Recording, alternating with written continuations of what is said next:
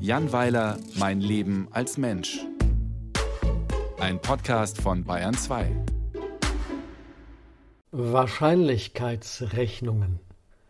Hanna und ich sitzen in einem Symphoniekonzert. Ernste Angelegenheit. Währenddessen mache ich mir immer tiefe feuilletonistische Gedanken. So gehört sich das. Ich denke zum Beispiel darüber nach, was der Dirigent in der Innentasche seines Fracks hat. Das habe ich einmal Maris Jansons gefragt, und er erwiderte Ich dirigiere Mahlers Fünfte, und Sie fragen sich, was ich in der Jacke habe? So etwas habe er noch nie erlebt, aber er war selbst neugierig, griff in die Tasche und holte einen Kamm heraus. Dann sagte er Den habe ich schon überall gesucht. Naja, jedenfalls sitzen wir im Konzert und ich denke über die Fagottistin nach, die ausgesprochen dolle in ihr Instrument pustet. Das scheint Schwerstarbeit zu sein. Warum lernen Menschen Fagott, wenn doch eine Querflöte entschieden leichter zu transportieren ist? Auf jeden Fall kann man mit einem Fagott besser zuschlagen, wenn man sich in eine finstere Gegend hinter dem Konzerthaus verläuft und die Karrierechancen sind für Fagottisten größer als für Geiger. So hat der Fagottist Stefano Canuti seine Instrumentenwahl in einem Interview erläutert. Zunächst war er nämlich Gitarrist, dann wollte er auf Klarinette umsatteln, aber alle Plätze im Konservatorium von Parma waren belegt.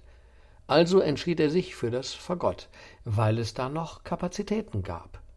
Eine sehr weise Entscheidung, denn ein Orchester hat zwar unter Umständen 25 Stellen für Geiger und dafür 500 Bewerber, aber nur zwei für Fagottisten und drei Bewerber.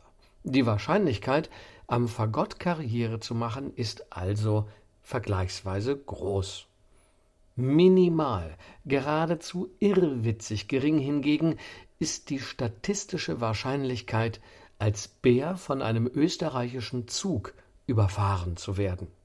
Es gibt nämlich in Österreich 5600 Kilometer Schienen, aber nur ungefähr 40 Bären.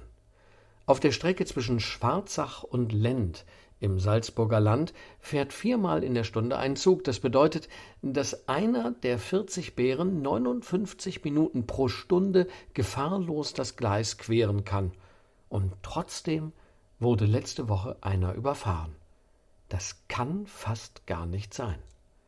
Mindestens ebenso unwahrscheinlich ist eine Reunion der Band The Smiths. Der Bassist ist nämlich soeben gestorben. Ähnlich wie bei den Beatles und bei Kraftwerk ist ein Comeback in Originalbesetzung somit extrem unwahrscheinlich, es sei denn durch Wiederauferstehung, welche erdgeschichtlich bisher nur einmal und auch nur angeblich erfolgt ist. Immerhin stehen Datum und Uhrzeit des Ereignisses inzwischen fest. Das Ganze fand statt am 5. April des Jahres 33 und zwar um 4 Uhr morgens. Datum und Uhrzeit haben Livio Mircea und Tiberio Oproiu vom Astronomischen Institut in Cluj-Napoca, Rumänien festgestellt und bis zum Beweis des Gegenteils bleibt das mal so stehen. Naja, egal. Auf jeden Fall sind Wahrscheinlichkeiten faszinierend, und zwar besonders die geringen. Vollkommen unwahrscheinlich ist, dass mein Sohn mich für meinen Kleidungsstil lobt. Letzte Woche sagte er, ich würde rumlaufen wie ein Harald. Ich weiß nicht, was das bedeutet, aber es klingt nicht nach einem Kompliment. Er selbst hat neue Lieblingsjeans, sie heißen Big Boy und sehen aus wie die Postsäcke im Astronomischen Institut in Cluj-Napoca. Hannas Sohn Emil trägt dasselbe Modell. Er ist 16 und besitzt ähnlich wie der Android Data vom Raumschiff Enterprise ein Positronengehirn. Anders sind seine Schachfähigkeiten nicht zu erklären. Gestern Abend bat er mich um eine Partie. Ich weiß, wie die Figuren ziehen und habe eine große Klappe. Ich dachte, das reicht, um ihn zu schlagen. Ich eröffnete, indem ich den Bauer von F2 auf F3 schob. Emil zog von E7 auf E5, dann bewegte ich einen weiteren Bauer von G2 auf G4. Emil sah mich erstaunt an, und ich dachte schon, ich sei ein Genie.